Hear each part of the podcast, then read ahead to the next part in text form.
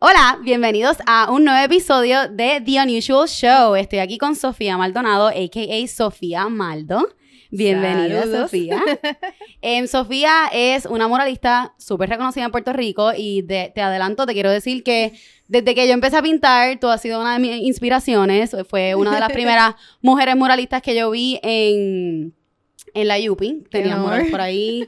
O sea, yo, wow, ¿cómo alguien pudo pintar eso tan alto? ¿Cómo hay mujeres que están haciendo esto? Porque uno siempre veía y que estaba pintando un mural, era un hombre fuerte ahí arriba trepado y eso no era algo para una mujer.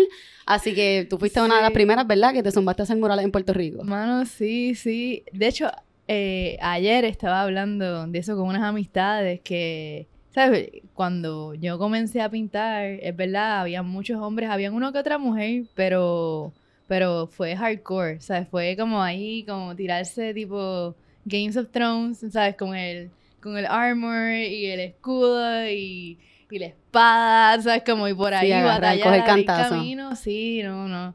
Eh, yo diría que fue hardcore, o sea, yo a veces no no hablo mucho de ese tema, ¿verdad? Pero fue, fue una batalla y sigue siendo una batalla, pero me alegro que esa batalla le abra espacio a mujeres como tú y otras artistas jóvenes que, ¿sabes? Que ya sigue siendo una batalla, pero obviamente está mucho más eh, el camino, tú sabes. Qué cool, así, que gracias por desjelvar el camino. sí, sí. A machete, a machete. A machete. ¿Y tú crees que hay alguna diferencia de cuando tú empezaste a pintar? O sea, obviamente la hay, pero ¿de qué manera tú has visto a lo mejor con el, con incluir las redes sociales? Porque cuando tú empezaste como que ser famoso en social media no era un thing. Bueno, era como que Eso era más difícil de tú tener que... Existía MySpace y después Facebook. Y por ahí se creaban foros. Pero yo creo que lo más interesante es eh, que el público lo entiende, porque cuando nosotros empezamos, la gente todavía nos preguntaba como que, ¿qué es esto? ¿Graffiti o vandalismo? Y entonces no había como ese espacio todavía de que, mm, bueno, no es graffiti porque no estoy haciendo letras, es muralismo. Entonces fue más como educar el media, educar eh, el público, educar eh, los municipios, o sea, el gobierno también, que pudiesen, como ahora hay muchos artistas que los comisionan para hacer proyectos. Sí, los apoyan y en San Juan hay un montón. por eso, que eh, eso antes era como, no existía, ¿sabes? Era, era un, un campo extraño porque la gente no sabía cómo encajonarnos, ¿sabes? No pintábamos con spray, pero pintábamos, eh, ¿sabes? No era, eh, algunos venían de, de graffiti, otra gente venía más bien que eran pintores o venían de otro tipo de de, pues, de práctica. Eh, y yo creo que en ese sentido el público está mucho más educado. Entonces, por ejemplo, hay marcas que ahora pues quieren, ah, quiero una pintura en vivo, quiero que me haga un mural, los restaurantes están mucho más abiertos. O sea, es que existe, se creó como un mercado del cual el artista muralista, que antes lo que hacíamos era pues los fines de semana nos íbamos a Santurce a buscar una pared y a ver quién nos Sí, le escribía reservado. ah, reservado. O, ¿sabes? Una pared que no estuviese pintada por otro cruz. Había mucho, mucho beef también, había mucho porque todavía estaba bien ligado al graffiti, ¿sabes? Era como esta, esta pared de este, de este gorillo. Entonces yo creo que eh, una, una, película bien interesante, ¿verdad? Que yo creo que fue la que cambió un poco el mercado, fue Exit Through the Gift Shop. No sé si has visto esa película, no, pero vamos a verla. Es una película, eh, quote unquote, documental, pero la hizo Banksy. Entonces es de este señor que se llama Mr. Brainwash. Y Mr. Brainwash era el, como el videógrafo de Banksy. Eh, y eventualmente entendió el mercado y comenzó a pintar. Y hoy día, pues él es como una celebridad. Pero de igual manera, esa película lo que te dice es como que cualquier persona puede ser un artista de mural o arte urbano, como le quieras llamar. Sí, si alguien te reconoce en la calle. Y justo luego de esa película, la escena explotó de, de, calidad a mediocridad. O sea, había como un espectro bien grande. Porque, pero interesante porque esa película se hace como un documental, pero realmente es como otro, yo diría como otro, otro proyecto de Banksy que es como un poco mofarse, ¿no? Del mercado del arte. Eh, y para mí eso es bien clave. Eso, si nunca han visto esa película, se las recomiendo porque esa película abrió como el mercado, ¿sabes? Hizo una gran diferencia eh, en, en general, ¿sabes? Yo diría mundialmente, incluyendo Puerto Rico. Ok. Y tú empezaste, yo me acuerdo, ¿verdad? Que eh, pintabas muñecas. Sí, Eran como unas mujeres medio, medio cafre, como Sí, quiero, y tenían como doobie y rolo, y estaban vestidas como que bien, I don't give a fuck. Ajá, ajá. Y después lo empezaste a mezclar con otras cosas de, de colores, entonces te fuiste más como más a un Pues abstract. mira, yo empecé bien joven. Yo empecé, yo estudié en la Central, en la escuela, la escuela de Artes Visuales ahí en Santurce. Y entonces, estando ya como en grado 11, yo empecé a pintar con mis muchas... Tenía muchas amistades que hacían graffiti, así que me iba por ahí por Santurce y pintaba. De repente, tomé la decisión de no pintar en, en spray, porque para ese entonces pues no había tampoco, no había mm, buena calidad. Lo que había era Krylon y ya. O sea, no es como ahora que tenemos Montana y hay varias Yo nunca aprendí a usar Ahí spray. no. Así que necesito una Es clasecita. interesante, ¿no? ¿Sabes? Y depende que tú lo puedes abstraer, no tienes que usarlo así bien perfecto, ¿sabes? Puedes como... eh, eh, tiene una buena gama de colores, pero bueno, para ese entonces no había eso. Y yo lo que hacía era que iba a National, a la ferretería, y compraba los galones que la gente mezclaba, pero me, no les gustaba. O sea, es como que lo dejaban atrás del counter. Entonces, eso- esos galones me los vendían como en 5 dólares. Y así empecé a pintar y mucha de mi gama era la gama que estaba sujeta a... Qué cool, eso es un buen dato. Sí, sujeta a que estuviese ahí. Entonces yo un poco como que empecé a teorizarlo porque entonces para ese entonces estaba en la escuela de artes plásticas y estaba como que déjame conceptualizar lo que sí, estoy que voy a haciendo. hacer el estilo, ¿Qué porque el es? estilo es importante. Sí, entonces ahí empecé como a pensar, pues yo quiero hacer un muralismo tropical que responda a mi realidad. O sea, por ejemplo, si yo no tengo colores eh, vibrantes, pues son estos colores los que los que cual uso, pues no voy a pintar en lata, voy a pintar a, a brocha, porque esa es mi realidad es que puedo conseguir los colores como eh, fuertes. Entonces, la chica fue algo también como que como yo me crié dentro del mundo del graffiti y mezclado un poco con el arte contemporáneo, pues las chicas fueron lo que para ese entonces uno le llamaría como tu carácter, ¿no? Como tu, tu tag, como lo que la gente te reconocía en la calle. Entonces los trabajé bien fuerte.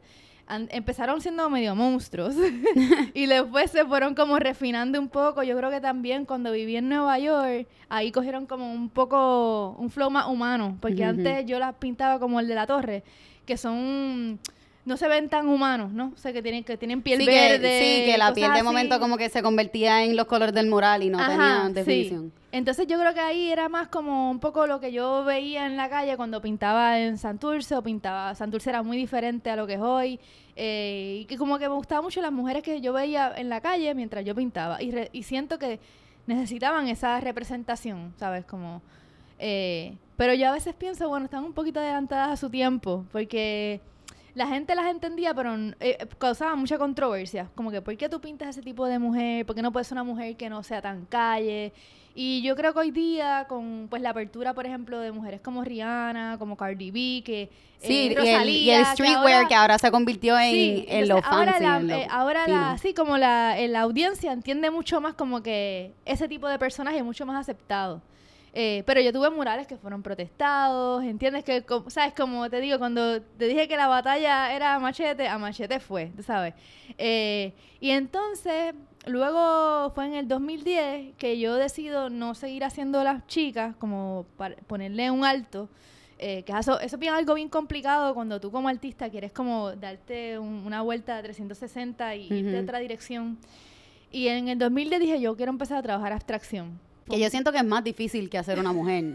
Porque la gente, Sí. ¿sabes? La gente que no sabe de arte siempre dice, ah, vi un mural o- y tiene tres colores, o fui a un, a un museo y habían cuatro rayas en- eh, y eso y costaba millones de dólares. Y es Sí, como que tú no sabes todo el proceso que el artista tuvo que pasar para poder ponerle esas tres rayas ahí y que hiciera sentido. Sí, sí, no, definitivo, porque cuando, específicamente cuando tú haces un mural, tú puedes hacer un boceto, ¿verdad? Abstracto.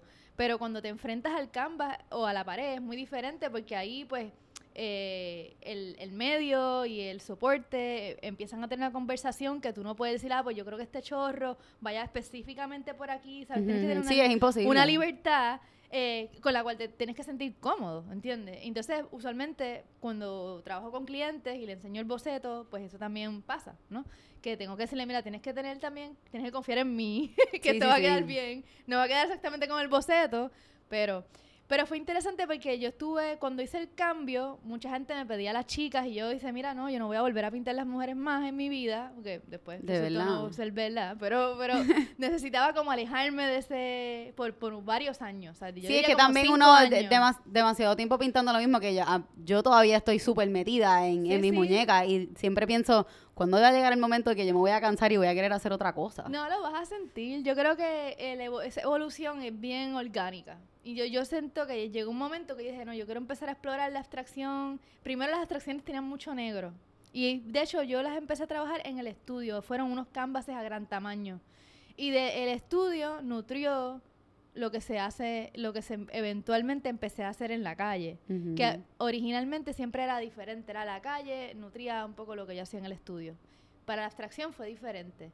Entonces yo ahí empecé, me di un viaje a, a Berlín y conocí una artista, bueno, conocí el trabajo de una artista que se llama Caterina Gross, que para mí es como tremenda artista, trabaja con abstracción y eso me explotó la mente y se me metí bien deep en entender la abstracción desde pues un punto de vista más como el color, el medio y me comí varios libros de Kandinsky también, de Rosco, o sea, me metí bien, bien deep eh, de, de, construir también, de construcción con Gordon Mataclar. O sea, empecé a, trabajar mucho como, como el color y cómo uno como artista puede trabajar en el espacio, más allá de... Porque el, mural yo siento que tú plasmas una imagen sobre un soporte.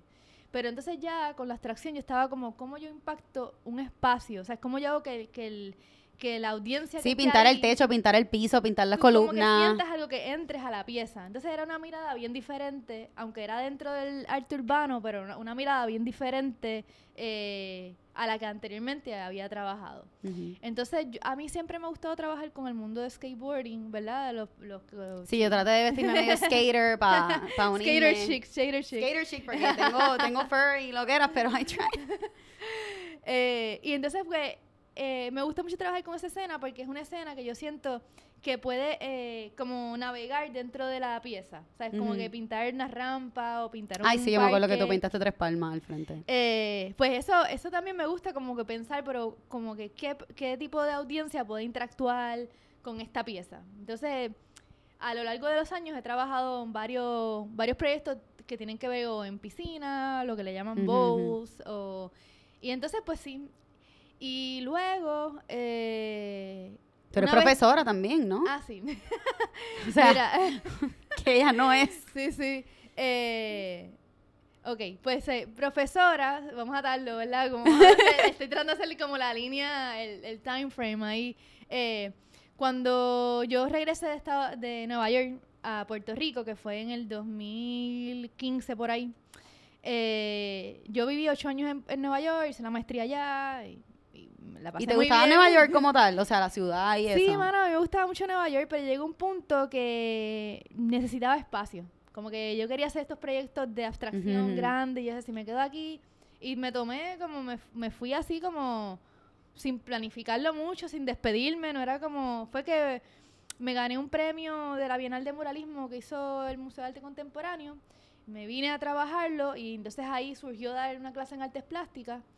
Eh, y fue nítido porque pude crear junto con una otra profesora, eh, Marisol Plard, que es una artista también contemporánea, a cual respeto mucho. Eh, creamos como un taller donde hablábamos de la diferencia del arte urbano, arte público y arte comunitario que pues a veces son unidos, pero a veces tienen sus diferencias, entonces por ahí empecé. ¿Y tú, tú imaginaste que ibas a terminar siendo profesora y para notar frente a un montón de gente y como que... Porque yo siento que es difícil capturar la atención de todo el mundo y también desatarte de que, wow, que tengo toda esta gente al frente mío que estarán pensando de mí, lo estaré haciendo bien, como, o sea, será interesante lo que estoy diciendo, me habré preparado de una manera correcta. Pues fíjate, yo cuando doy clases eh, fluyo bastante. Yo he dado talleres comunitarios, pero dar clases así más formal, pues tienes que preparar un prontuario. Y por lo menos las clases que me han tocado son como dibujo o pintura gran formato. Sí, que has dado clases de moralismo, visual, cosas así que... Y yo fluyo bastante, me preparo, pero igual fluyo y... Para mí regresar era bien importante porque yo siento que quería conectar con la nueva generación.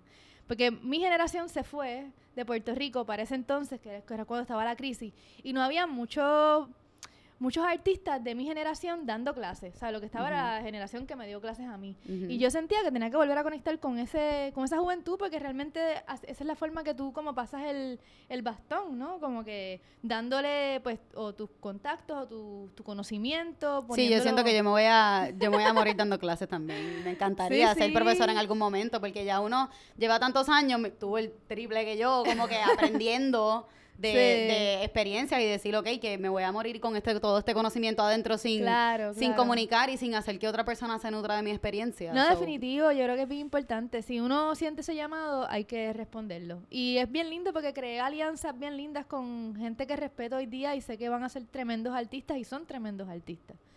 ¿Entiendes? Qué cool. Entonces, em, yo yo pinto mujeres también, obviamente. Sí, sí. Em, y te quería preguntar, ¿qué parte de la mujer tú pintas primero? Pues mira, para mí era importante, yo siempre empezaba con la nariz y los ojos. Entonces, porque la, la nariz y los ojos, o sea, uno marca una cruz y, o sea, yo, bueno, yo, yo, bueno, antes de eso tiro como una línea, tiro estas líneas y tiro la línea de, de los labios. O ya yo sí, una horizontal, una vertical y ya tienes como el centro de la más Entonces siempre era como nariz, y entonces hago los ojos y de ahí entonces ya yo sé más o menos como que dónde van a ir los labios y... Pero te digo que, o sea, yo las podía, yo llegué al punto que yo las podía hacer casi con los ojos cerrados. Sí, ya, mitad casi de que... O sea, yo creo que te la puedo dibujar todavía hoy y ya eso ya está como, como grabado, ¿no? En la memoria muscular. Sí, bien eh, pero es bien nítido llegar a ese punto también. Como que sí, también. tan treinada la mano y la mente que, que, tú, ¿sabes? Sí, yo, yo me he dado cuenta que cuando el arte se convierte en tu trabajo, pues tienes que como buscar otra, otros outlets para tú liberar tu energía y hacer cosas que no estés pensando. Porque ya no es como que, uh, fun painting. ya es como que tengo que hacer esta pieza, la tengo que entregar, el cliente me está llamando. y entonces buscar como otra forma. Y yo sé que tú ah, corres patineta, me imagino, ¿verdad? Bien, pero... no, tú no corres patineta yo, soy bien crema. Pero ella tiene un hobby bien unusual y lo trajo hoy. ay, ay, ay, sí, sí. Bueno, eh, después de María. estos, son, para ella. son para ti. Vamos a poner ahorita a bailar. después del huracán María. Eh, eh, yo trabajé un proyecto que, bueno, eh, llevó como título Femtrap y era la exploración de la mujer dentro del trap eh, hispano. entonces eh, hicimos un grupo de chicas aquí en Puerto Rico, muchas de ellas fueron estudiantes mías, eh, hicimos varios performances que, y, que eventualmente terminaron siendo como una, una pieza formal de arte y se colaboró con otros artistas del patio, se hizo un video. Eh, con, so, esto es pole dancing. Ajá, y bueno, sí, básicamente era, eh, nos enfocamos en pole dancing, en, en perrear, pero éramos como, era más como un performance eh, tirando un poco, yo diría, a, la improvisación también, porque realmente no era como que teníamos algo súper practicado, ¿sabes? Y, de, y la lindo también yo creo que el proyecto eventualmente fue como efímero, ¿sabes? No tenemos tanta documentación del proyecto y tuvo su vida, tuvo su muerte, pero creó un, impacto bien lindo eh, que yo pienso que todavía tiene como la reverberación en mujeres que siguen eh, pues trabajando ese, ese, ese arte dentro de lo que es el trap, ya sea DJ, ya sea cantando como las Bella Queens, eh, Sariel, tremenda DJ, eh, Sugemi, eh, tatuadora, pero también es tremenda bailarina. ¿Sabes que Le dio como un boost de energía a las mujeres post María. Y me, parece un proyecto muy lindo. Y empezó ahí sí, ahí volví a empezar eh, con los dibujos de la chica. Fue, fue, me recuerdo, fue una residencia que yo hice en Nueva York, eh, que era una residencia de arte, pero en Brooklyn, pero el dueño eh, me daba mucha libertad. So, yo lo que hice fue enfocarme como en, buscar mujeres que a través de YouTube que eran artistas de trap y me metí como en un nicho bien interesante que yo ni sabía que existía Esto es como 2000. Sí, que de alguna forma 2017, se, algo así se fue. linkeaba a lo que estabas Ajá. haciendo al principio. Sí, sí, sí. Sí, uno Y siempre vuelve me back to your roots. Bueno, y otra cosa también interesante fue que yo terminé eh, bailando también, que yo soy una persona súper tímida. eh, y ahí volviendo a, a esa idea que tú dices como que cómo uno se expone ante un público, pues yo ni sé cómo lo hice, pero era como ese llamado de como que sí, yo también quiero bailar. A mí siempre me ha gustado bailar, pero no, pero dale, me voy a tirar al frente del público. O sea, me voy a transformar y, y lo hice y de verdad, no sé si hoy día lo, iría- lo haría de nuevo, pero, pero ese momento fue bien clave, ¿sabes? Había algo que me llamaba como que sí, vamos a hacer este proyecto hasta cuando dure. Qué cool. bueno, pues, eh, qué historia tan bonita la de tu vida. Eh, me encantó conocer más de ti. Eh, ahora vamos al juego Ok. y a bailar un poquito con tacos. bueno, pues me puse los zapatos de, de pole dancing de Sofía. Me siento bien perra y bien empoderada. ¿Cuántas pulgadas que es esto? Eso tiene como 7 pulgadas. Siete pulgadas más alta mi pequeña estatura. Sí, pero se ven gufiados. Te, Sí, ¿verdad? te van, van, van con el espacio. Son pink, son pink, así que. We're ready. No sé si me pueda parar de aquí, pero nada, los tengo puestos. Eso cuenta para algo. Em, ok, pues el juego de hoy se llama Rímalo. Yo voy a decir una palabra random y ella tiene que decir la palabra que rime. Si no se te ocurre una palabra, simplemente di otra palabra y yo Ok. trato de rimarla. Ok. So just whatever comes to your mind. Ok, em, voy a pensar en una palabra. Voy a decir em, Rosa, Amorosa. San Cristóbal, A ver. Amor me lo roban. dando vueltas en una carroza. Dando vueltas en una carroza sin...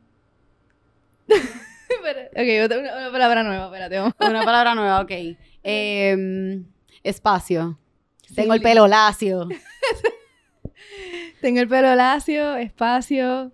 Tú tienes el pelo rizo. ¿Dónde están tus labios? ¿Dónde están mis labios? Están en mi boca. Boca de amores y de prosa. ¡Yeah! Poema. De prosa y de amigos que tienen leprosa. Wow, wow, wow, wow, wow. ¿A dónde tú vas con esa cosa? Esa cosa se llama un perrito caliente. Ah, Perros caliente, caliente, caliente, Bad Bunny bebé. Drops Mike. Ok, pues eso fue Así que el hacen juego. los traperos. Sí, ¿verdad? Eh, eh, carro, perro, eh, ya. No, va, va Bunny sabe, Bad Bunny sabe. Eh, no, pues, pues esto fue un gran juego, bien efímero. Eh, pero gracias por estar con Gracias, nosotros gracias por hoy. esta invitación. Eh, me encantó hablar contigo y que nos contaras de tu vida. Y pues, ya tienen un pedacito de lo que fue el muralismo cuando empezó aquí con una mujer exitosa como Sofía. Así que nosotros vamos a bailar Yeah. ahora. Nos vemos. Chao.